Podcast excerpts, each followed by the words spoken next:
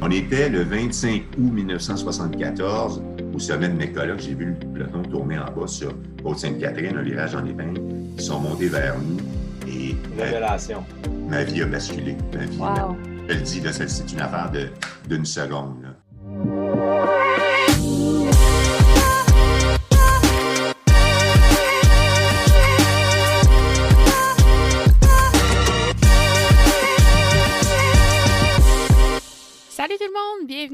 Épisode du podcast Fever Talk.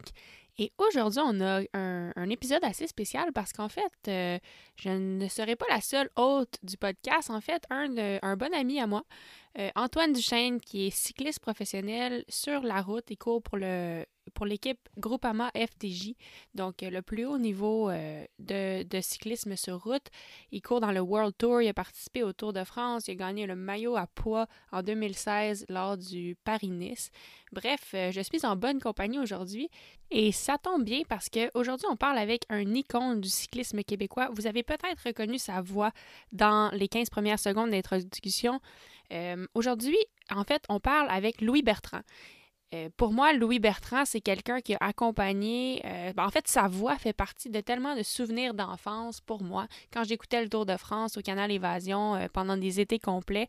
Et sans le savoir, en fait, Louis Bertrand a fait partie de, moments qui m'ont fait rêver puis qui m'ont permis aujourd'hui de, d'être cycliste professionnel puis d'atteindre mon rêve de faire, de faire ça comme, comme métier, en fait.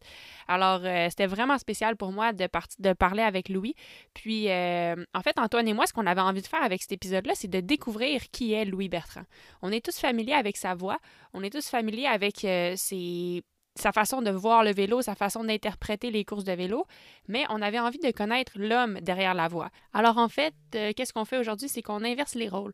Normalement, c'est les athlètes qui sont interviewés par des journalistes de la trame de Louis Bertrand, mais aujourd'hui, c'est Antoine et moi, les athlètes, qui interviewent le journaliste animateur euh, qui est Louis Bertrand. Puis on lui demande un peu euh, d'où il vient, d'où vient sa passion pour le vélo? En fait, moi, dans cet épisode-là, j'en ai appris énormément sur l'histoire du cyclisme au Québec et au Canada. Euh, Louis Bertrand en a fait partie.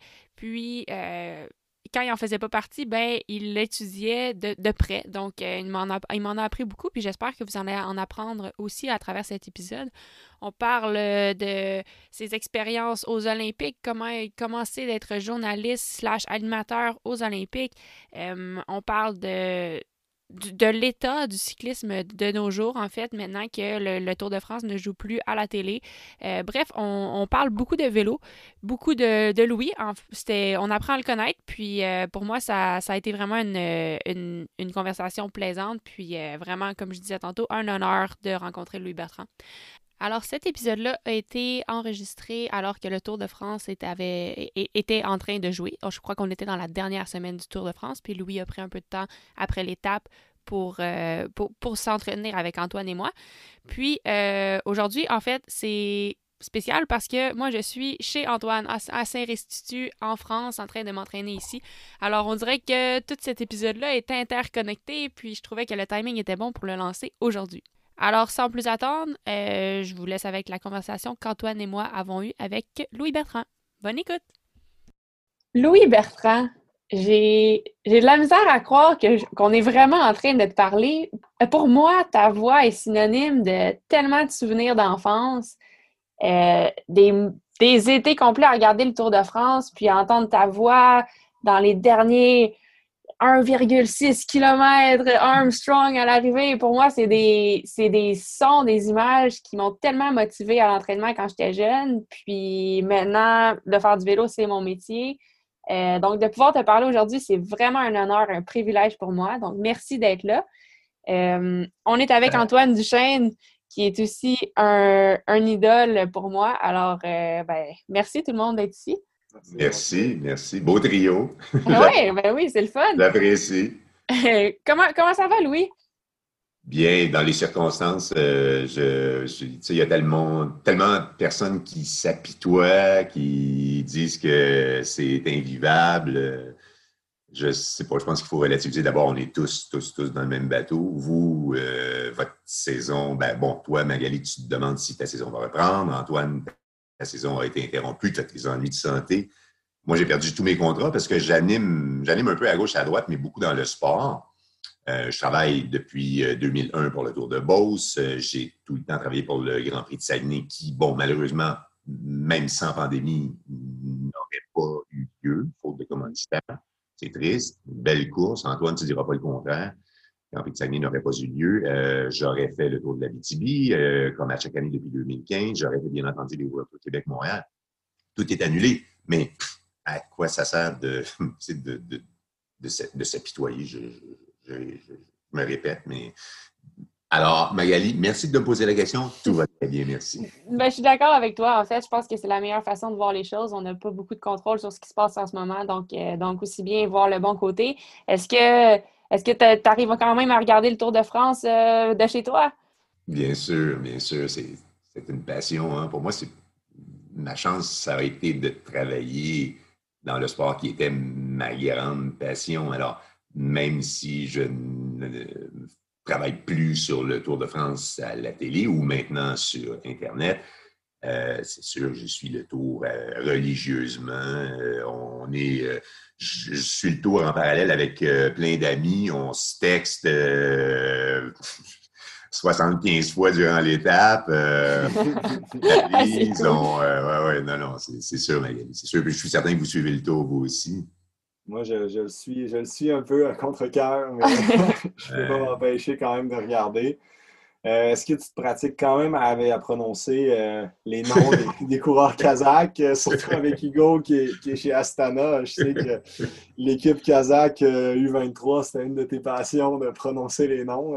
Tu as tellement raison, c'est bon, Antoine. Tu te la Coupe des Nations, Saguenay, U23, à l'époque, c'était le fun parce qu'on on voyait, dont toi, on voyait des gars qui allaient ensuite évoluer dans la Ligue nationale de, de BC Cathédrale.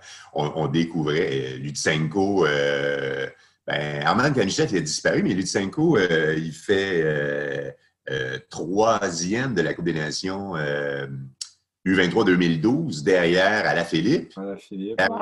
Tu avais deux gars de l'équipe kazakh sur le podium, euh, Lutsenko, puis quelques mois plus tard, il devient champion du monde du 23. on apprenait à découvrir, c'est-à-dire on découvrait des gars qui allaient devenir euh, les, vedettes euh, Les prochains numéro un. Là. Pardon?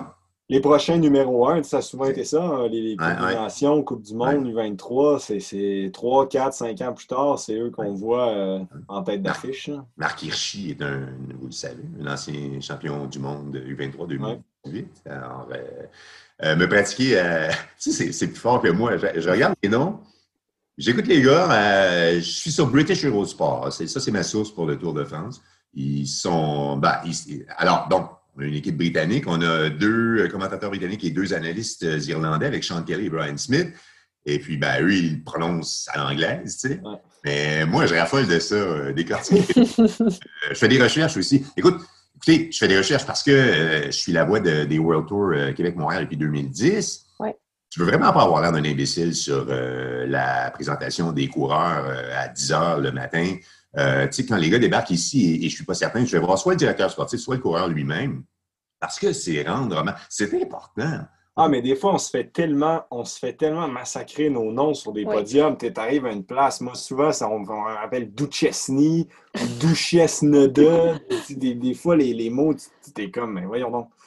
C'est, non, c'est, un beau, un beau travail de, de ta part. Puis, ça m'a toujours marqué ta prononciation. Puis, on était capable de voir ton, ton plaisir à se dire je l'ai eu là. C'est comme je l'ai bien je l'ai bien dit ben oui mais c'est mais c'est ça mais c'est ça Antoine c'est être professionnel. 100% mhm. assurer que tu prononces un nom adéquatement pour moi c'est la base. Ensuite on va parler de ce que gars-là ce gars-là est capable de faire soit lui-même comme leader protégé, soit comme euh, lieutenant. Tu sais, c'est ce que je fais sur la présentation des coureurs à Québec-Montréal en Beauce, en Abitibi. Je fais toutes mes recherches de façon à ce que je puisse parler de chaque coureur individuellement. Je sais que les gars du World Tour, ils apprécient ici. Les gars qui reviennent, plusieurs vont venir me voir, ils savent euh, que je fais.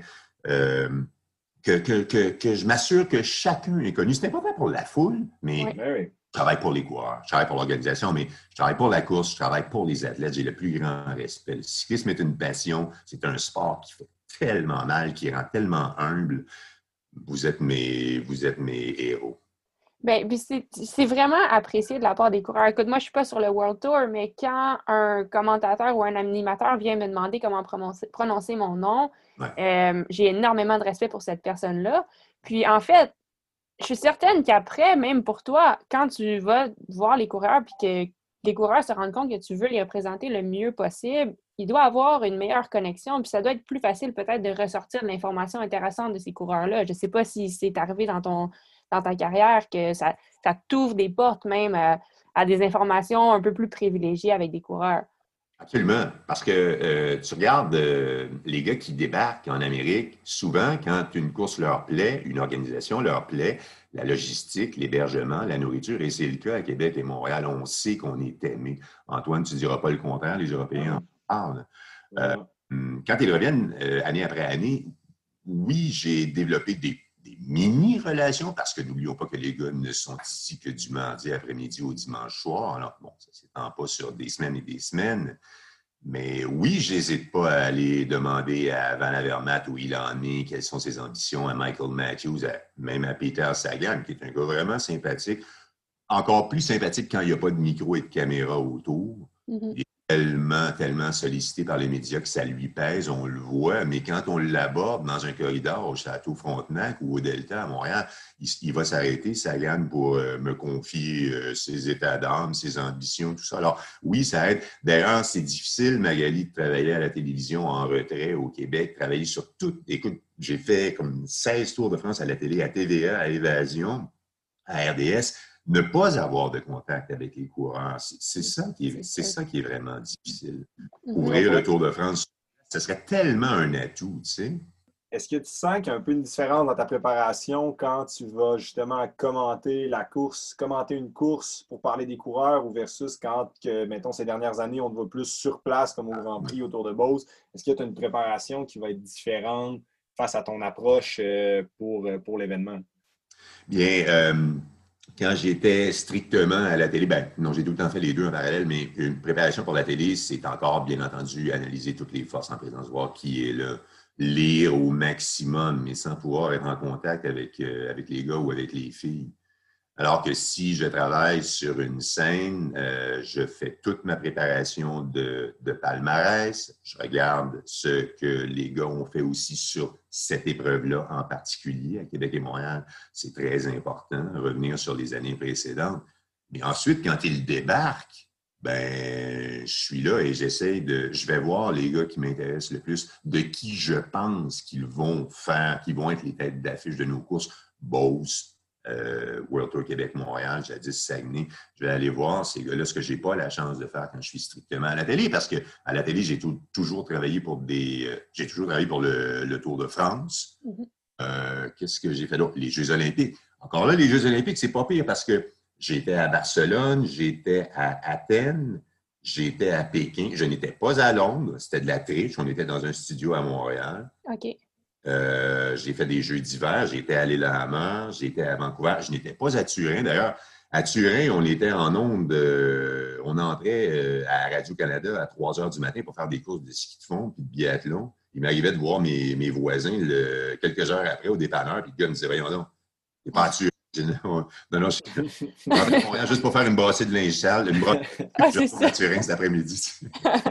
mais alors, euh, c'est long comme réponse, mais alors, euh, c'est toute la différence. Le contact avec les coureurs, le contact physique, pouvoir parler avec les gars, les filles, versus être à la télévision dans un studio à Montréal, ben tu fais ce que tu peux. On, sais, je lisais sur le web, euh, ah, Louis Bertrand, tout ce qu'il fait, c'est raconter ce qu'il a lu. Mais oui, Qu'est-ce que tu veux que je fasse d'autre? Je ne suis pas en France, tu sais. non, c'est clair. Je le fais pour tous les gens qui ne lisent pas autant. Je le fais pour les gens qui ne sont pas branchés, les gens qui ne sont pas maniaques de vélo. On visait large avec Évasion. On, le savait avec Évasion qu'on avait une clientèle très, très large. Il y a plein de gens qui sont venus au, mm-hmm. par Évasion parce que Serge Arsenault avait bien compris euh, entre 2003 et 2011 inclusivement sur le canal Évasion qu'il fallait aussi faire faire une visite de la France. Il y avait ses cartes postales. De toute façon, il avait obtenu une dérogation du CRTC pour présenter une émission à caractère sportif sur une vocation touristique. Alors, il fallait qu'ils jumellent les deux. On est allé chercher une clientèle très large. Moi, je parlais pour tout le monde. C'est sûr que les férus de vélo, puis tu sais, ils disent Ah, Bertrand, il me raconte ce que j'ai lu ce matin sur Cycling News, mais il faut vivre avec. C'était ça. Moi, On ne s'attend pas à ce que tu nous inventes de quoi non plus quand tu parles d'une course. Tu sais, ben, moi, j'ai une question par rapport à ça, en fait. Puis là, tu parles du, Tour de France, puis comment ça a commencé à Évasion, puis je suis vraiment intéressée d'en entendre plus. Mais avant, euh, juste avant d'en arriver là, on parle que, euh, depuis quelques minutes, que le Tour de France, tu l'as toujours animé en studio. Euh, là, malheureusement, ben, personnellement, moi je dis malheureusement, le Tour de France n'est plus diffusé à la télévision que du Québec normal, c'est seulement sur Internet. Un, euh, qu'est-ce que tu penses de ça, toi? Puis qu'est-ce que ça dit sur l'état du cycliste? Puis où est-ce que je m'en vais avec cette question-là, en fait? C'est que je veux savoir, penses-tu qu'un jour, est-ce que tu vois euh, un espoir que peut-être euh, un canal télévision, un canal de télé québécois va envoyer des animateurs comme toi sur place autour de France? Est-ce que tu penses que c'est quelque chose qui est comme dans l'imaginaire possible? Et avant de penser à envoyer quelqu'un là-bas, il faudra voir si euh, le tour revient à la télévision, mais la situation actuelle, euh, elle est due au fait que ce sport-là n'est pas rentable à la télévision. Les codes d'écoute sont minimes. Bien sûr, dans le vélo, on a l'impression que c'est éminemment populaire, le Tour de France, parce que c'est notre sport. Et c'est un sport qui est marginal dans le paysage euh, sportif québécois et c'est un sport qui va rester marginal de mon vivant. N'oublions pas que j'ai l'âge de, vos grands-pères. il m'en reste moins à faire que j'en ai fait. De mon vivant, le cyclisme, ça va demeurer un sport marginal. Donc, les codes d'écoute sont, sont minuscules. Donc, les équipes des ventes des diffuseurs ont énormément de difficultés à vendre les plages publicitaires parce que toi, tu veux, en tant que, si tu veux t'afficher à la télévision, si tu veux acheter une page de 30 secondes, tu espères avoir des bonnes cotes. Donc, tu vas mm-hmm. dans le hockey, peut-être dans le baseball, dans le football, dans le golf, dans le tennis, dans des sports où tu sais que tu es vu par des centaines de milliers de téléspectateurs. Il n'y a pas d'argent à faire avec le vélo à la télévision. Serge Arsenault l'a porté à bout de bras euh, durant les années Indurain à TVA, entre 1991 et 1995 inclusivement, parce qu'il est un passionné. La même chose à Évasion. RDS s'est essayé. Ça a tenu bon de 2012 à 2019 inclusivement, mais faisait aucun argent avec le Tour de France. Il était donc entendu qu'éventuellement, en toute logique, ça allait disparaître. Maintenant, c'est disponible sur les plateformes, c'est disponible sur le web les coûts de production sont minimes. Sur Flowbikes en français, Randy Ferguson et Audrey Lenu travaillent chacun de chez eux, ou peut-être dans le même studio, mais je pense que Audrey et Randy ne sont, sont, même pas dans le même studio. De toute façon, peu importe, les coûts de production sont minimes. Euh, Flowbikes a fait l'acquisition des, des euh, droits de diffusion, certainement pas à rabais, mais une fois que cette facture-là est payée, pour le reste, ça leur coûte presque rien. Ils comptent sur des abonnements, Combien, je ne sais pas combien il y en a. Euh, ils comptent sur euh, des euh, commandites qui sont certainement pas gigantesques, mais qui leur permettent de diffuser le Tour de France. C'est la réalité actuelle. Est-ce que Bikes enverra des reporters sur place? Je ne sais pas, je pense que GCN a des reporters sur place. GCN, probablement. Bon, j'allais juste dire, c'est triste dans un sens. Euh, je comprends la réalité, puis à un moment donné, euh, si c'est pas durable, c'est pas durable, c'est pas une c'est pas à une personne d'encaisser d'encaisser les coûts, mais de, de l'avoir sur une plateforme payante que seulement les adeptes de cyclistes, ça, seulement les adeptes de cyclistes qui sont déjà adeptes de cyclisme vont s'abonner, on ne gagne pas de nouveaux fans, donc on n'aide pas notre situation. Comment, comment tu vois ça, toi? Est-ce que tu vois qu'il y aurait une solution quelconque ou comment le, le, cyclisme pourrait être un sport plus intéressant à regarder à la télé? c'est dur, à, dur à comprendre venant, de, nous qui est, qui est justement très amateur de regarder ça. Oui, mais, mais c'est ce que je te disais tout à l'heure. Nous, on a l'impression que ça devrait, ça devrait être aimé. On aimerait amener un public novice le, le, le bicycle à pédale au Québec, c'est fort. C'est fort comme, euh, puis on le voit dans les rues. Moi, je suis à Montréal, c'est fou, comme il y a du monde qui roule. C'est fort comme euh, activité de masse, mais rouler en vélo, en famille et, et suivre n'importe quelle course World Tour, euh, vous le savez comme moi, c'est deux mondes complètement différents. C'est à la compétition. C'est pas parce que le Québec roule beaucoup que le Québec suit le cyclisme à la télévision. Je le répète, Magali, c'est un sport qui, à mes yeux, va rester marginal. Comment aller chercher un nouveau public? Je n'en ai pas la moindre idée. L'évaluation mm. a été vendue à, TVA. TVA n'a pas d'intérêt, en tout cas, on n'en voit pas pour le cyclisme sur route. Il euh, n'y a, pas de, y a, pas de façon. Écoute, moi, j'ai tout le temps dit que je n'étais pas né sur le bon continent ou que je n'étais pas tombé amoureux du bon sport. Comprends? Euh, si j'étais euh, un ancien. la même affaire, moi.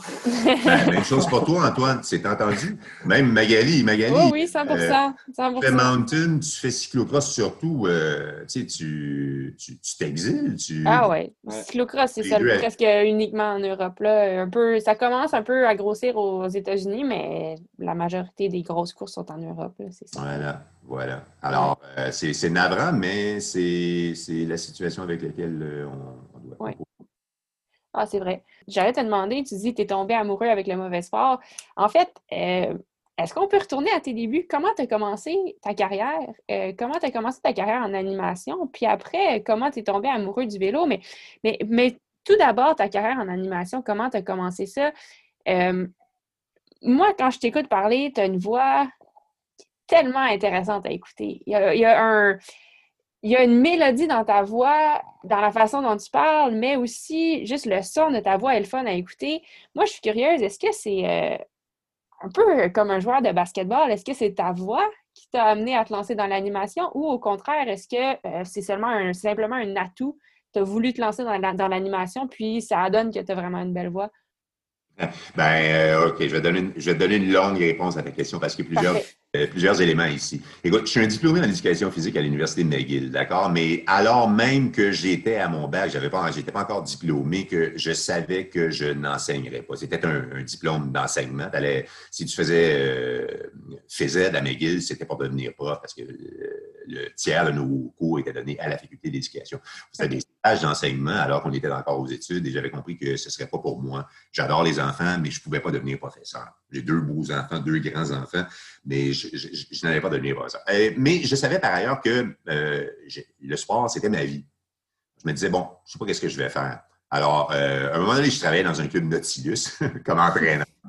Euh, mais j'ai un, de mes frères travaillait à Radio-Canada et il avait sensiblement la même voix que moi. Puis je disais à ma blonde à l'époque, la mère de mes enfants, je disais, bah, je peux le faire, tu sais, je peux, faire la même chose que lui. Elle dit, ben, OK, prouve-le-moi.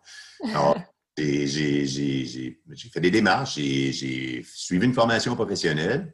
Et de fait, je suis devenu, je suis arrivé à la télévision à, à Radio-Canada, à Regina, où mon frère se trouvait, en Saskatchewan.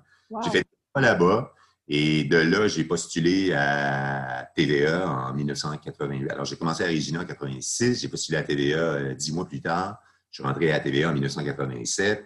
J'ai travaillé là jusqu'en 2002, ensuite à Évasion. Donc, euh, la, la, voix, oui, certainement, mais la volonté de travailler dans le sport, d'abord et avant tout. Alors, oui, ma voix était un atout, euh, oui, ça m'a ouvert des portes, c'est sûr, parce que j'ai fait plein d'autres choses. Je n'ai pas fait, j'ai pas que travailler dans le sport. Cette voie-là, c'est une chance, une bénédiction. Une fois, j'arrive, je ne sais pas où, sur une course, il y a une dame qui me dit Monsieur Bertrand, je veux vous féliciter pour votre voix. C'est comme si. je trouvais ça vraiment bon. Je trouvais ça cute, comme si c'était moi qui l'avais inventé. Tu sais, As-tu vite réalisé que c'était de quoi que tu pouvais pousser, que tu avais, que avais une voix, puis c'était comme bon, mais ben, je m'en vais là-dedans. Euh, je, peux, je peux, je peux l'utiliser pour justement, comme tu dis, pas juste commenter le sport, mais c'est comme oui, je suis passionné de sport, je connais les, je connais les facts, je connais, je, m'intéresse, mais aussi je peux, je peux aller parler de n'importe quoi parce que j'ai les outils principaux. Comme nous, on a des, nous, on a les jambes. Après. Euh, c'est sensiblement la même chose. Euh, tu pouvais vouloir devenir coureur pro, euh, euh, toi, Antoine, puis toi, Magali, tu, tu, voulais pouvoir être championne canadienne puis remporter les bananes, mais vous aviez les outils. Alors, on est tous les trois choyés. Effectivement, on est choyé, mais moi, si je regarde dans ton cas, il y a sûrement du travail aussi. Je veux dire, euh, la diction, la façon d'enchaîner les phrases, est-ce que c'est quelque chose sur quoi tu travailles ou euh, à, travers les années, tu as acquis de l'expérience sur, euh, sur acquis de l'expérience, je pense qu'on dit à ce niveau-là? Acquis, oui. combien? Ton français est excellent. Merci, moyen. moyen. je, le, vois dans ta rédaction aussi parce que Bon, j'ai écrit un papier euh, sur Magali, sur Antoine aussi. Mes cinq coups de cœur, c'est Cyclopresse qui m'avait demandé. Oui, je me souviens. L'an dernier. Je t'avais posé deux ou trois questions. J'ai reçu un courriel euh, trois fois la longueur de mon écran de en réponse. J'apprécie la, qualité. Le, français est une langue qui se perd. Euh, moi, c'est une langue que chérie. Alors, il y a un élément dans ta question. Il y a, il y a un élément de réponse là le français, euh, c'est une belle langue. Il y a, plus. à la télé, à la radio aujourd'hui, peu, peu parlent un français de qualité. Euh, l'élocution, ben, qu'est-ce que tu veux? Je ne sais pas, j'ai le verbe facile. C'est de ma Mon frère, mon père qui travaille à Radio-Canada, j'ai un peu grandi là-dedans. OK. Ah, euh, ben, c'est intéressant. Oui, oui. Puis euh, mon sport étant un sport européen, j'écoute, euh, depuis que je suis tout petit, j'écoute, j'écoute beaucoup, beaucoup de diffusions euh, françaises, britanniques. Mon idole est pas mal Carlton Kirby sur British Eurosport, qui est un gars extraordinaire. Je n'arrive pas à la cheville de Carlton Kirby. Tu parles de débit euh, d'élocution, de qualité de, la langue. On parle de la langue, de la langue anglaise. Euh, lui, l'humour, la culture, la connaissance des coureurs, la lecture de la course, il est extraordinaire. Il est encore en ondes tous les matins sur le Tour de France. J'ai eu des exemples. Tu t'inspires beaucoup de ça? Tu t'es beaucoup inspiré quand tu t'es mis à la première. Ça a été quoi ta première course que tu as, commentée à la télé ou en live? La première, la première course, c'est une course sur euh, le circuit Gilles Villeneuve que Serge Arsenault a organisé en 1989, deux jours avant le Grand Prix des Amériques. Euh, Serge a organisé une Coupe du Monde entre 1988. Bon, la Coupe du Monde est instaurée en 88. En 89, le classement de la Coupe du Monde a fait son apparition et à sa deuxième année d'existence, le Grand Prix des Amériques, 88, 89, jusqu'en 92 inclusivement, Serge qui, sait exactement comment faire auprès des hautes instances de l'Union cycliste internationale, euh, avait déjà sa course dans le classement de la Coupe du Monde. En 1989, les coureurs, l'année d'avant, avaient demandé à Serge, quand on débarque de l'avion, on aimerait ça rouler. Euh, les gars arrivaient au Grand Prix des Amériques 48 ou 72 heures avant la course seulement. Il avait aujourd'hui, comme aujourd'hui dans les Grands Prix à peu près. Ben, aujourd'hui, oui, c'est ça. Puis bon, vous arrivez à Québec euh, le mardi, vous courez le vendredi. Mais en 89, il avait organisé une course euh, d'entraînement, on va dire, sur euh, Gilles Villeneuve. Ça roulait à 50 à l'heure. C'était 120 120 ah. en rond. Ouais. Ça roulait, la moyenne était de 49 ou 50. Tu le comprends. ce circuit-là est fait pour vitesse. Euh, TVA avait diffusé cette course. Ah, mais j'étais pourri. Je l'ai entendu cette course-là plusieurs pourri, pourri, pourri. Mais euh, c'est la première course que j'ai faite à la télévision. Après ça, ça, ça allait mieux. Écoute, j'ai eu la chance de faire les euh, TVA, les années Indurain, j'en parlais tout à l'heure, mais à, l'époque Indurain, à l'époque TVA, entre 1991 et 1995, les cinq années du règne du roi Miguel, c'était soit des émissions d'une demi-heure, soit des émissions d'une heure. C'était des résumés qui passaient en fin d'après-midi. Alors, on était toujours en tape delay, on était toujours en, en faux direct. OK, tu faisais, le, tu faisais un peu le, tu, tu, recommentais les faits saillants un peu de la course. Exactement, tu sais, c'était des faits saillants parce qu'en 30 minutes, faire une étape de 220 bornes, ça va vite, attache là-dessus. Ouais. Il y a une année, j'étais avec Pierre Thibault, jadis de la Fédération québécoise des sports cyclistes. Il y avait un groupe en échappée dans lequel le groupe se trouvait Greg LeMond. La course était finie depuis 6 heures. Pierre Thibault, il dit en ondes, il dit Ah, je verrais bien Le Monde remporter cette étape.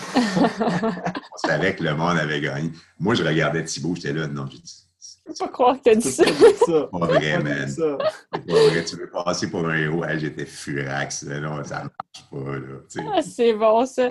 Puis, euh, donc, ça, c'était ta première course de vélo que tu as commenté à la télé. Euh, moi, j'ai comme deux questions. Une par rapport à Serge Arsenault, puis l'autre par rapport au vélo. À ce moment-là, toi, tu étais déjà un passionné de vélo. Est-ce que c'est parce que tu en faisais? C'est pour ça que tu as voulu animer ces courses de vélo-là? Oui. Euh, en, 1974, alors que vous n'étiez même pas encore dans les des pensées de vos parents, euh, en 1974, j'étais parti de chez moi à Saint-Vincent-de-Paul, à Laval, pour euh, venir assister au championnat du monde à, Montréal en 1974. C'était piste, dans ces années-là, c'était piste et route dans la même ville. Quand j'étais plus petit, mon père m'amenait voir des six jours sur la piste euh, montée temporairement euh, au centre Paul Sauvé sur le boulevard. Wow! Je ne savais pas qu'il y avait des six jours qui se sont déjà passés à Montréal, c'est cool. Absolument. Oui, Montréal, euh, Montréal a quand même une riche histoire de six jours. Alors, à cause de ça, j'étais par curiosité allé assister aux mondiaux trois jours sur le terrain de football de l'Université de Montréal, le terrain c'est ça, sur la piste, monté là temporairement.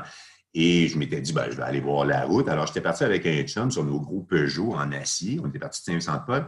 On était le 25 août 1974 sur la petite montée Mécoloc à Outremont pour le passage au premier tour. Et, je, vous le dis, là, j'étais au sommet de Mécoloc. J'ai vu le peloton tourner en bas sur Côte-Sainte-Catherine, un virage en épingle. Ils sont montés vers nous. Et Révélation. Ma, vie a basculé. Ma vie. Je le dis, c'est une affaire d'une seconde. Je vous le dis, là, j'étais au sommet de mes collègues, j'ai vu le peloton tourner en bas sur Côte-Sainte-Catherine, un virage en épingle. Ils sont montés vers nous. Et Révélation. Ma, vie a basculé. Ma vie. je le dis, c'est une affaire d'une seconde. Les roues, les gars qui, s'embarquaient pour une course de 262 km qu'Eddie Merckx allait remporter, son troisième titre de champion du monde professionnel pour aller avec son titre amateur en 1964. Mais en 1974, 262 bornes, ils arrivaient sur McCulloch, qui est quand même un petit radar. C'est mm-hmm. c'est 150 mètres. Tu connais McCulloch, euh, Antoine, même si le Grand Prix World Tour ne passe pas par là, le Grand Prix de Montréal. Euh, c'est 150 mètres, mais à 15% Les gars, ils grimpaient en, en, en jasant, en discutant, la course venait de partir. C'était un peloton immense d'à peu près 200 coureurs de toutes les nations. Moi, je me disais, mais Qu'est-ce que c'est ça? C'est sensationnel. Comment ils font? Pour grimper cette côte-là? Moi, j'étais un moins que rien, comprends-tu? Euh, j'avais monté cette côte-là, euh, peut-être à pied avec mon gros Peugeot. Je voyais les gars je me disais, mais ça se peut pas. Ma vie a complètement basculé. L'année d'après, je faisais de la course. L'année d'après, je courais. OK. Ah, oh, wow! c'est malade. C'est vraiment cool. C'est vieux. Alors, j'étais déjà, déjà, déjà fou de ça. Et quand j'ai couvert le Grand Prix des Amériques 1988 comme reporter à TVA au sport, Serge, il a entendu mon topo et il a dit OK, ce gars-là, il, connaît le vélo. Ah OK, c'est comme ça que tu as rencontre avec Serge. Oh, comment... Oui, juste parce que j'ai fait un topo qui s'est démarqué. Il a dit OK, j'avais interviewé Bauer, je, décrivais la course. Il se dit OK, ce gars-là est visiblement. Et donc, en 89, quand il a organisé sa course et qu'il l'a passé à TVA, ben, il, il est venu me chercher parce qu'il savait déjà qu'il y avait un fou de vélo. Puis c'est ça, toi, ta passion ressortait à travers ton topo. Lui, il a senti ça. Oui. après, la, relation que, que, tu avais avec Serge Arsenault, ça t'a amené à plein, plein d'autres choses. J'imagine, quand le, tour est arrivé à Évasion, vous avez parti ça ensemble? Ou, euh? Ben, le tour à TVA, c'était. À TVA en premier. Il ne travaillait pas à TVA, c'était lui qui le présentait, même si encore euh, au, euh, au service de Radio-Canada, au sport il était déjà contrat, il, il, était déjà producteur télé, Serge, dans ces années-là. Euh, il était le producteur télé pour Radio-Canada de Barcelone, de Lillehammer, en 92 et 1994.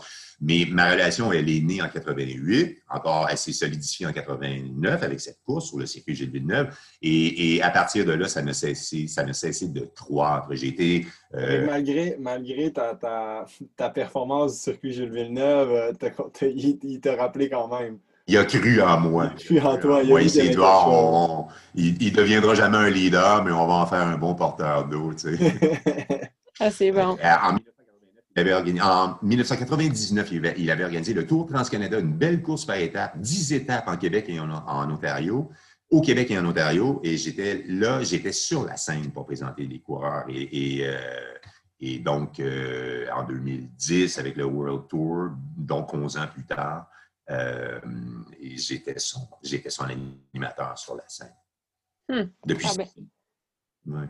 ah, c'est vraiment, c'est vraiment cool. Serge et moi, c'est, très, très, très fort. Il est celui qui m'a euh, le plus choyé dans ma carrière professionnelle. Serge, Serge je, lui dois, je lui dois énormément. si je travaille pour Saguenay, Beauce, ben, jadis Saguenay, Beauce, Abitibi, c'est en grande partie en, raison de, Serge.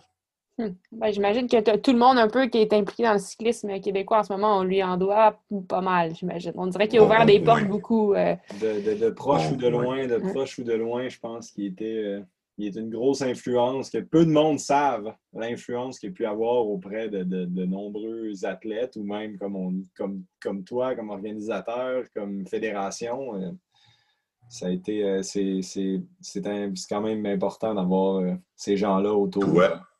ouais, Antoine, tu as, eu, une, une relation très solide avec Serge. Oui, on est, on s'est connus, on s'est connus il y a, il y a, 8-9 ans quand j'étais encore amateur euh, sur un championnat, un championnat du monde. Je savais pas c'était qui. Je savais, il était à l'arrivée d'un championnat du monde, je pense, à Florence. Puis euh, je traverse la ligne, je finis 40e, euh, un peu déçu. Tu sais, j'étais. Je, suis dans ma tête, je pouvais être je, je, voulais me battre pour être champion du monde. Tu sais je finis pas loin, mais bon, pas assez, pas assez proche. Puis euh, je, passe la ligne un peu déçu, puis il y avait Serge et, euh, Dario de, d'RDS que tu connais bien. Oui.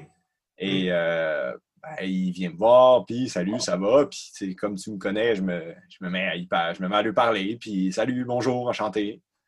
Sympathique, tu sais, j'ai pas, j'étais pas, bon, c'est qui eux, je les connais pas, je les connais pas, j'ai passé une mauvaise course, laissez-moi tranquille par après, là, Serge, on s'est on retrouvé, on s'est revu euh, ben, sur mes premiers grands prix. On s'est revu sur des grands, sur mes grands, sur les grands prix euh, ben, l'année d'après. c'est là qu'il s'est souvenu, souvenu de moi, qu'on euh, est rentré un peu en contact. Puis à ce grand prix, la suite, à la suite de ce de grand prix-là, ben, je passais chez Europcar. Ça fait qu'il était, il m'a un peu pris, un peu pris sous son aile sous son aile à partir de ce moment-là. Puis depuis, on est, euh, on est, on est resté très proche, en contact là, euh, sur une base régulière euh, avec, lui, même son fils Sébastien, qu'aujourd'hui, c'est lui qui est à la tête, là, à la tête des Grands Prix.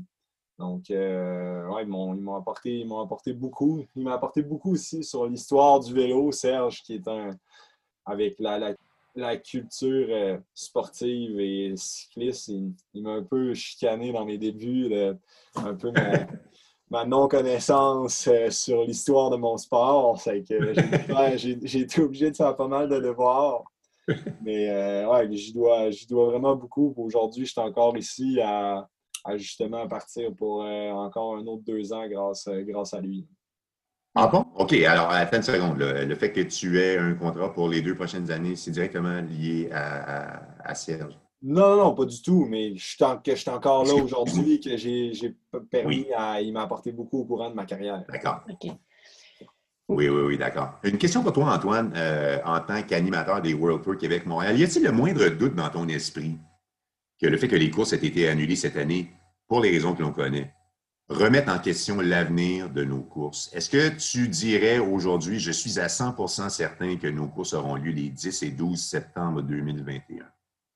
100% c'est dur à dire parce que je pense aujourd'hui, avec ce qui se passe en ce moment, personne ne peut être sûr de dire je suis sûr à 100% de ce qui va arriver en 2021. D'accord. On sait même pas, tu sais, on, on sait même pas, on n'est même pas sûr à 100% de ce qui va se passer le 1er octobre les championnats du monde ne sont même pas assurés. C'est qu'aujourd'hui, c'est difficile à dire.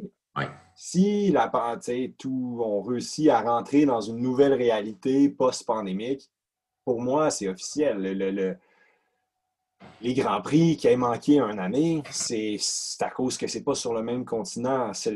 Aujourd'hui, pour tous les coureurs, toutes les équipes, les Grands Prix, c'est world class. C'est dans la, dans la trame des monuments. Et euh, c'est 160 points en un week-end. C'est, euh, les Grands Prix sont, inévitables. Puis depuis, je pense que ça a pris euh, quelques années, ça a pris peut-être 3-4 ans à aller vraiment chercher cette notoriété-là, malgré que ça a toujours été des grands champions qui ont gagné la course.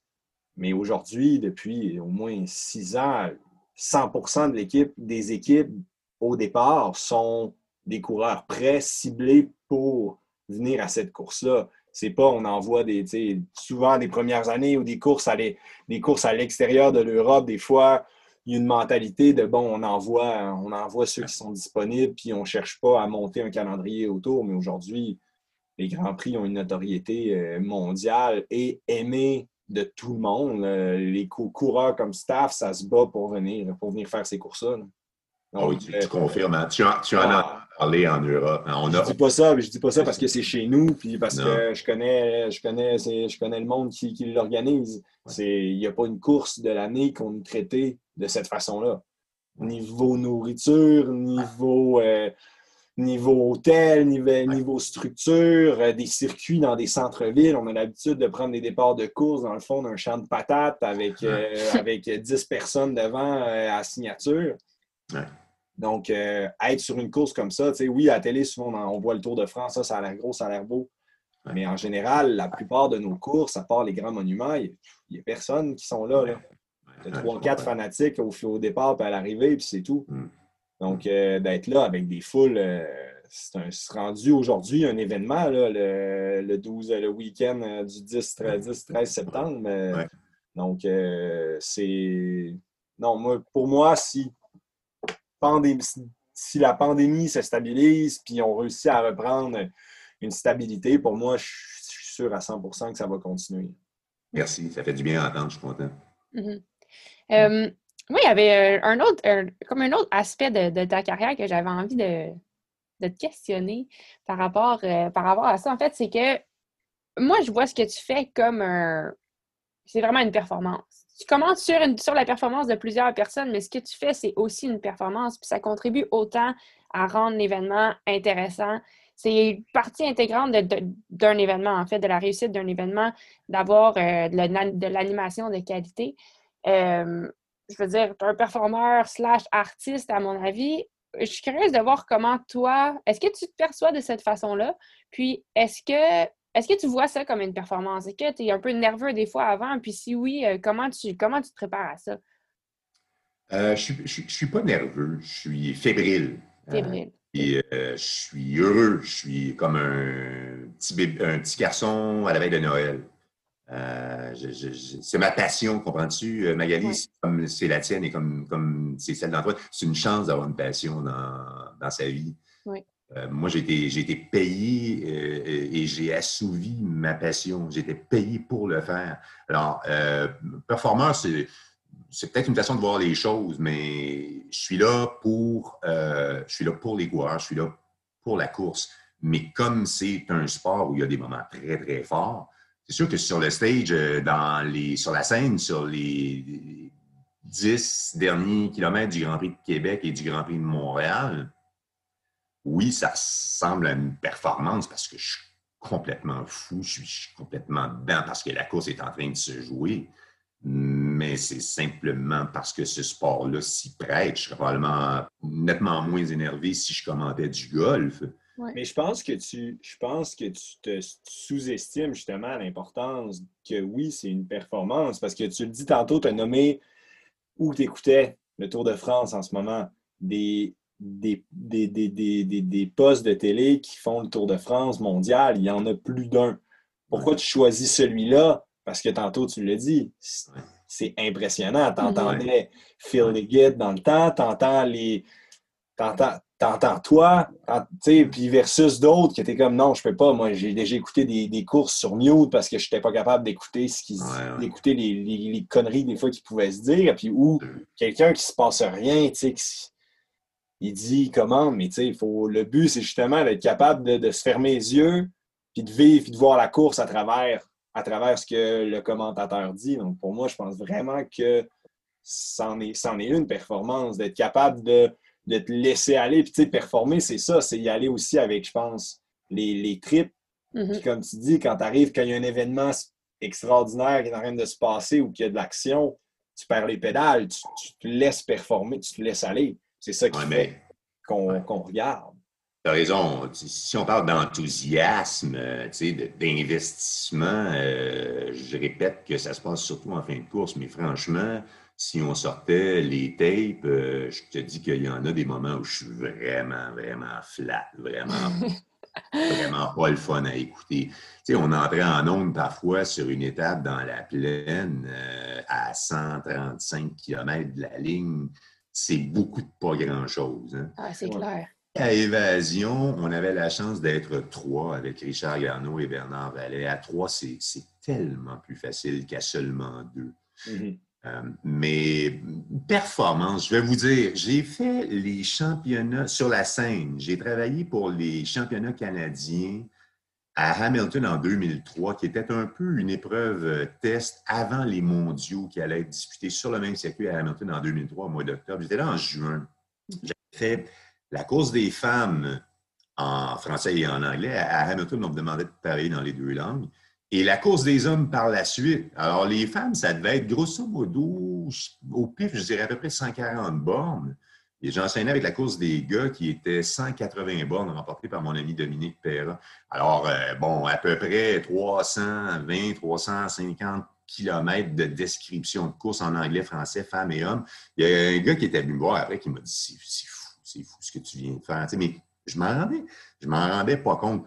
Euh, en ça, ça peut ressembler à une performance, mais euh, je sais pas, c'est comme vous autres, vous êtes en course, euh, c'est plus la perspective de l'extérieur. Tu, sais, tu travailles sur la scène, tu es complètement dans ta course, c'est extraordinaire, tu vois des choses fabuleuses, tu as un micro devant toi, puis tu expliques au monde ce qui est en train de se passer.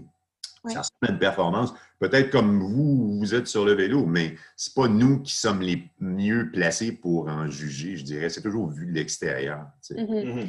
Mais moi, une question que ben, c'est vraiment bien dit, en fait, mais est-ce que quand tu finis une performance, quand tu finis d'animer une course, le thrill que tu ressens après la course, est-ce que tu penses que tu le ressens plus par rapport à avoir fait partie de l'événement puis à avoir animé ou par rapport à ce que la course t'a fait vivre, puisque tu as aimé être sur place de, la course. C'est quoi pour toi?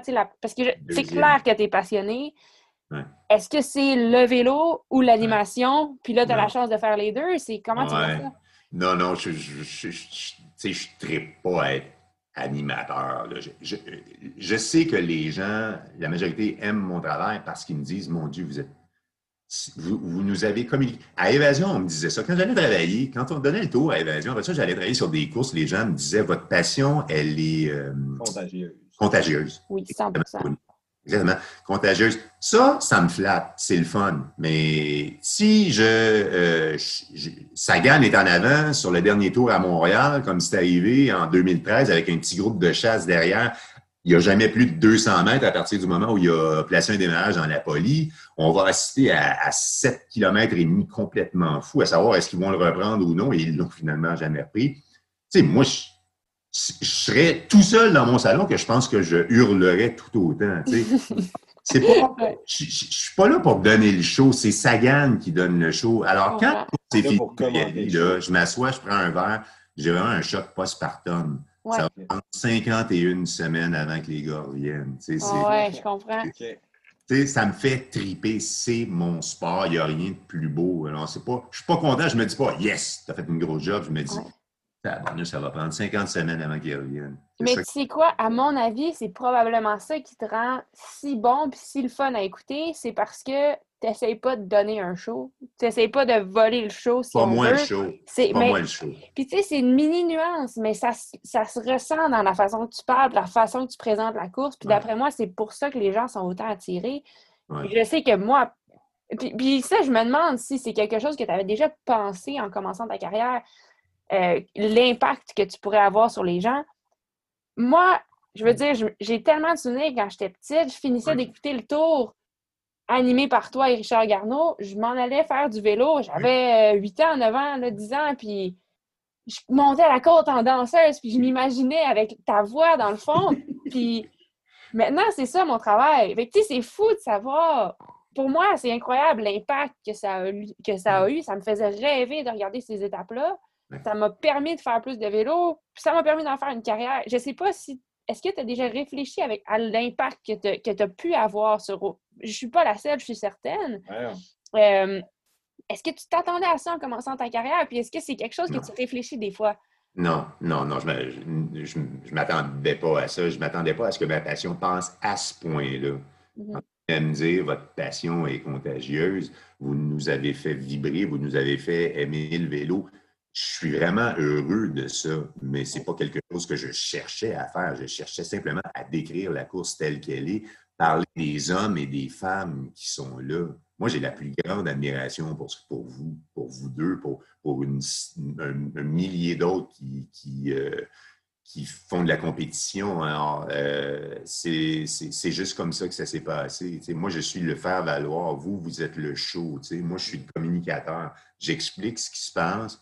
Je donne le côté humain. Je ne ridiculiserai jamais le coureur, de, la lanterne rouge à celui qui est premier au classement général.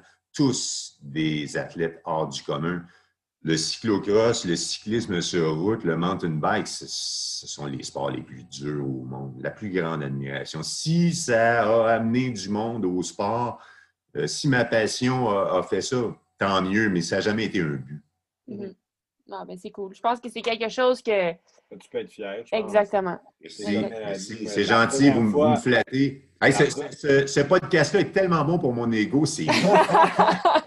c'est ça le but, c'est ça qui est, c'est le fun. nous, on est toujours en train, c'est toujours nous qui se fait poser les questions. Puis, c'est, c'est intéressant. Moi, ça fait, comme tu dis, ça fait des années que, que c'est toi qui m'interviews. Donc, c'est, hmm. c'est, c'est le fun de pouvoir justement avoir un autre un peu envers la médaille. sais moi, pareil comme Magali, avant 2004, je savais pas que le Tour de France, ça existait, le petit cul de Chicoutimi.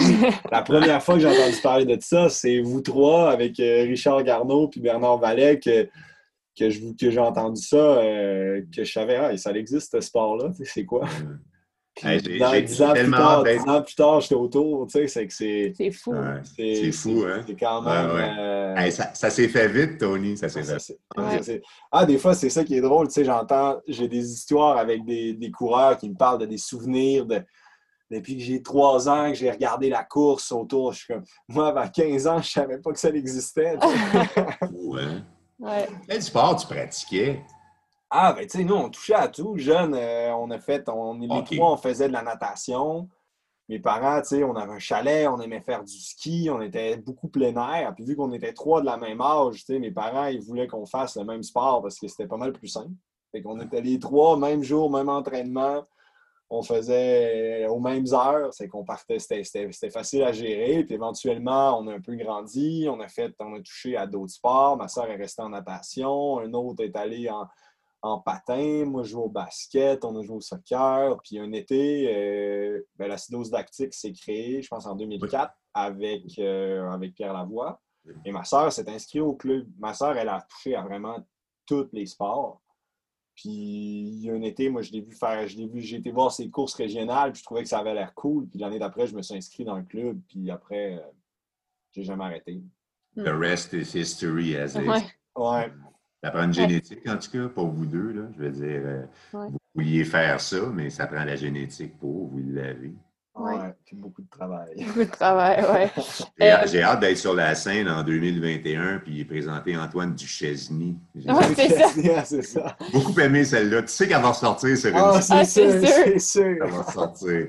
Euh, écoute, Louis, on ne prendra pas beaucoup plus de ton temps, mais moi, j'ai juste une, ou deux questions de plus à te poser. Euh, tu fais encore du vélo? Ouais, ouais, je roule, Écoute, j'ai, surtout en temps de pandémie, comme j'ai perdu tous mes contrats, j'ai, quelque chose comme 8500 bornes. wow! Wow! Un vieux. Puis pas mal tout au Québec, j'imagine? Euh, oui, ben oui, oui, j'ai pas, pas voyagé. J'ai deux voyages en, Europe qui ont été annulés. On s'en allait à Bolzano, là, euh, dans le Tyrol euh, italien, avec cool. elle, Perra, Jean-Sébastien Bénin. Je roule beaucoup avec Dominique Perra, qui est un vrai torsionneur pour moi. c'est cool. C'est pas le fun. C'est pas le fun. Non. Est-ce que est-ce que tu as déjà roulé les routes du Tour? Après les avoir oui. vues et commentées tant de fois, est-ce que tu les as déjà roulées? Ah, oui, oui. Je, je, vais en France en moyenne euh, une fois par année, une fois ou deux ans quand ça va, quand j'ai des empêchements. Mais euh, oui, oui, je, je, roule, je roule principalement. Bon, j'ai des amis en Ardèche. OK. Pas, très loin finalement d'où Antoine habite, à une heure et demie de route de, chez toi, Antoine. Euh, donc, quoi que là, tu es rendu à Bordeaux, je crois. Non, non, non, j'avais été de de passage là-bas.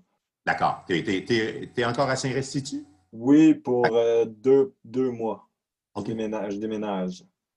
Est-ce que tu as le droit de nous dire où tu t'en vas ou c'est top secret? Ah, c'est top secret. Non, non, je déménage près d'Annecy. Entre Annecy et Genève.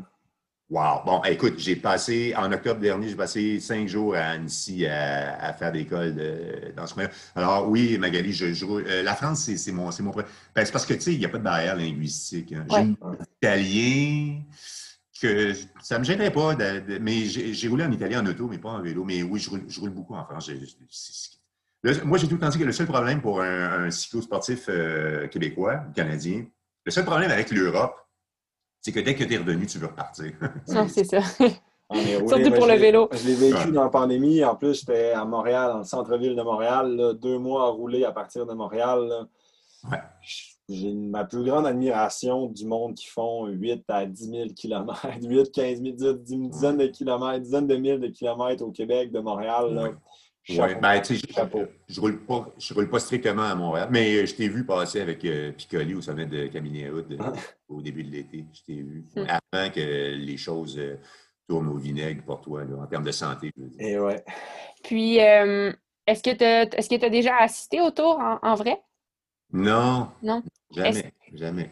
Puis ça, en fait, ben, c'était une de, une, de mes, une de mes dernières questions. Je me demandais, je veux dire, tu as déjà une carrière tellement accomplie, tellement je veux dire, comme je disais, qui a touché tellement de personnes. As-tu encore des rêves, des objectifs par rapport à ta carrière ou par rapport à toi personnellement que tu aimerais, euh, que, poursuivre? Euh, non, écoute, à, ce point-ci, je sais que euh, les contrats qui me sont octroyés sont, sont récurrents. Je, je sais que, à moins que le ciel me tombe sur la tête, je vais continuer à travailler pour Beauce, Abitibi, les World Tour Québec, Montréal. Alors, à, ce point-ci dans ma vie, comprends-tu, à, 60 ans, euh, la seule chose que je dois faire envers moi-même et mes employeurs, c'est garder la santé, aller travailler en, et que ces contrats-là, que je puisse continuer à les honorer euh, tant que je, je serai capable de le faire, que je ne deviendrai pas ringard ou dépassé. Parce qu'il y a quand même, il y a certainement de la relève quelque part, je ne sais pas où, mais il doit y en avoir. Aller travailler sur une euh, scène, euh, sur une course européenne, c'est pas réaliste. Il y a bien des gens qui, disaient quand Daniel Manjas euh, a été. Mais ça, ce sont des Québécois, c'est du chauvinisme québécois. Ben quand il a quitté le tour en, 2014, il y a des gens qui me disaient c'est toi, c'est toi, il y a seulement. C'est toi qu'il faut. Mais puis Christian Prudhomme est venu sur les World Tour Québec-Montréal, je l'ai rencontré. Mais tu sais, jamais, jamais, jamais été question. C'est une question d'accent. Les Français ne prendraient pas un Québécois. Ah, OK. Euh, sur, une, scène en Europe. Alors, ça, si c'était un objectif réaliste, ça en serait certainement un, mais ça fait longtemps que je sais que ça ne se passera pas. Tu sais, puis, c'est pas un regret, c'est la réalité. Tu sais. Alors, garder la santé, continuer à travailler, continuer à rouler, continuer à passer du temps avec mes enfants, à parler à des athlètes. Euh, j'ai pas, non, j'ai pas d'objectif précis en carrière, Magali. J'ai pas mal, j'ai pas mal donné. Mes meilleures années sont loin, loin, loin derrière moi. Ah, encore, vous en avez encore des bonnes devant. Euh, cool. Ben, en fait, euh, je pense qu'on a, on a, on a, eu une bonne discussion. La seule chose que, que j'ai peut-être mal compris, puis je veux juste être sûre, mais en fait, quand tu parlais des Jeux olympiques auxquels tu as assisté, est-ce qu'il y en a? Est-ce qu'il y en a ou est-ce que tu étais sur place? Oui, oui. J'ai fait euh, sur place, j'étais, j'étais à Barcelone, j'étais à Lillehammer, j'étais à Athènes, à Pékin et à Vancouver. Les deux seuls. Il y a vraiment juste Turin et. Euh, Turin et Londres, euh, on était en studio à Montréal. Et ça, d'ailleurs, c'est malheureusement, ça va être la réalité de plusieurs commentateurs et analystes. ça l'est depuis quelques années. Mais euh, avec la fibre, la fibre optique, la réduction des coûts, il y a de moins en moins de diffuseurs de la planète, pas seulement au Canada, qui envoient leurs commentateurs et analystes sur place. Certains sports sont ciblés. Les gros sports, je pense à l'athlétisme, à la natation, euh, le soccer, les gros sports olympiques vont probablement, euh, les, les, commentateurs analystes vont probablement se rendre, mais de plus en plus, les, les commentateurs analystes vont travailler en, studio. C'est dommage parce qu'il n'y a pas de contact avec les athlètes. Quand j'étais à Barcelone, j'ai parlé, je parlais avec les gars. Écoute, j'ai vu Fabio Casartelli, j'étais à la ligne d'arrivée, le gars qui allait perdre la vie sur le Tour 1995, trois ans plus tard, le champion olympique à Barcelone. J'étais là. Euh, Lillehammer, j'étais là quand Myriam Bédard a été championne olympique. Euh, euh, je parlais avec Valverde à Pékin. Euh, Athènes, j'ai de moins de souvenirs. Athènes, c'était tellement une ville dégueulasse. mais, Athènes, j'en garde pas un super souvenir, mais bon.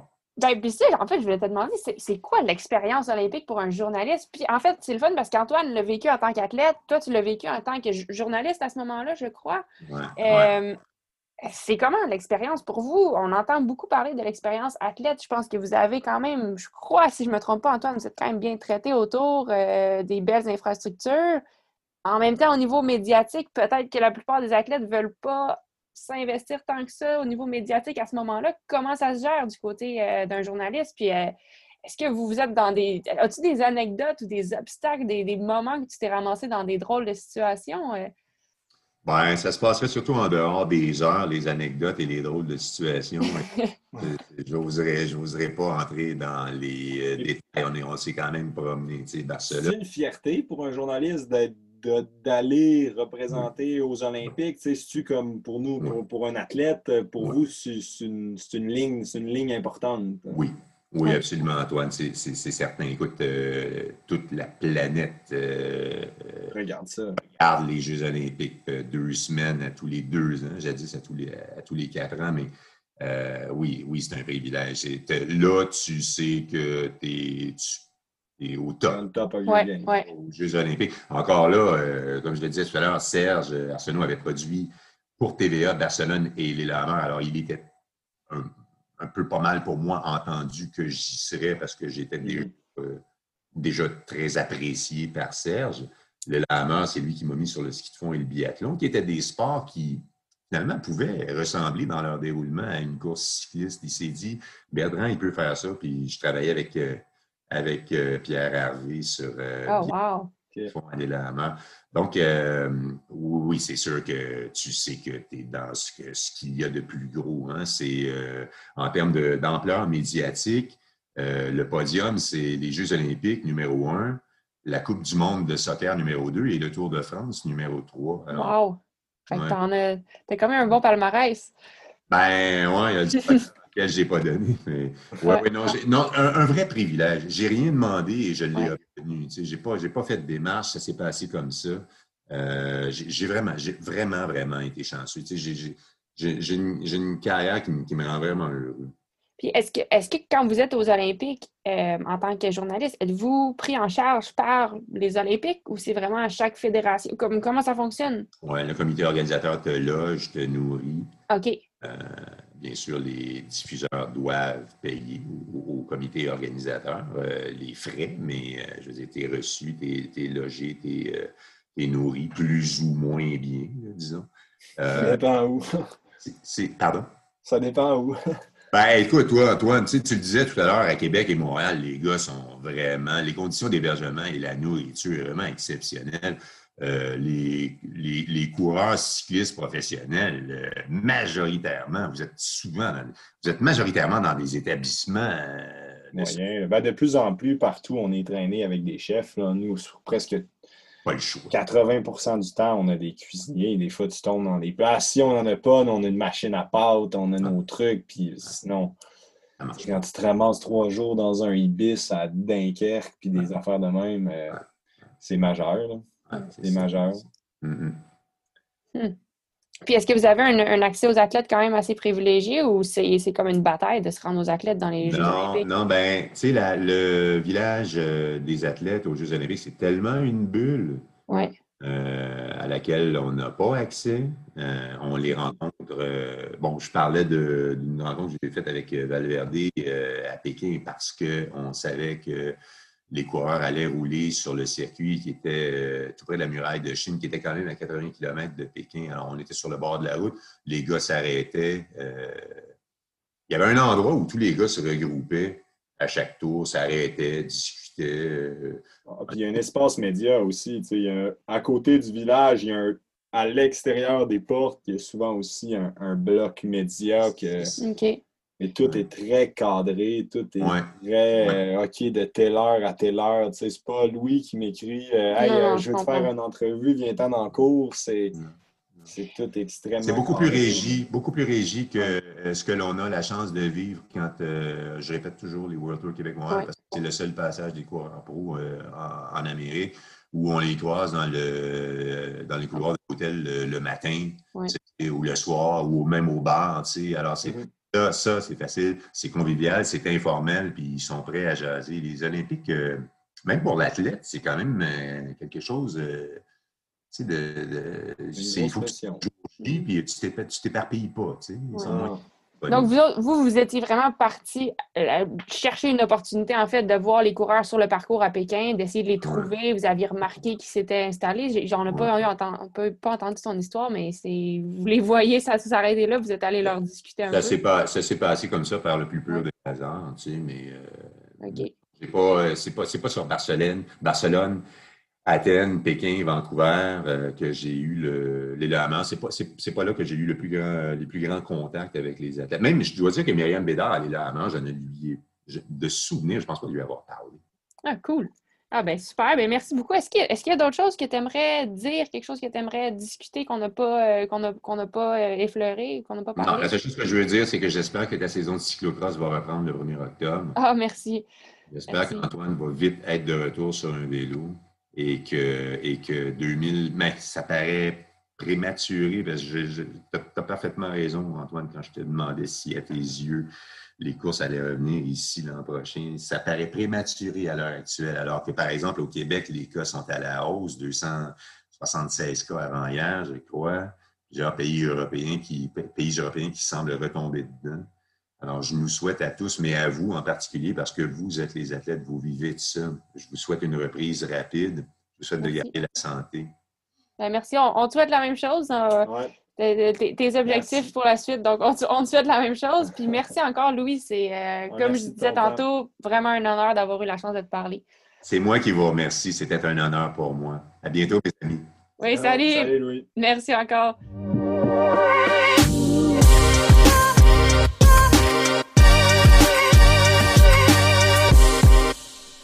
Alors voilà, merci tout le monde d'avoir écouté. Un gros merci à Antoine Duchesne et Louis Bertrand d'avoir partagé leur temps avec moi puis d'avoir voulu partager leur savoir et leur expérience dans le monde du cyclisme.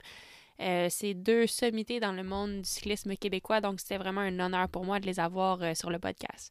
Je vous souhaite une bonne journée, puis on se revoit la semaine prochaine pour euh, un nouvel épisode. Salut!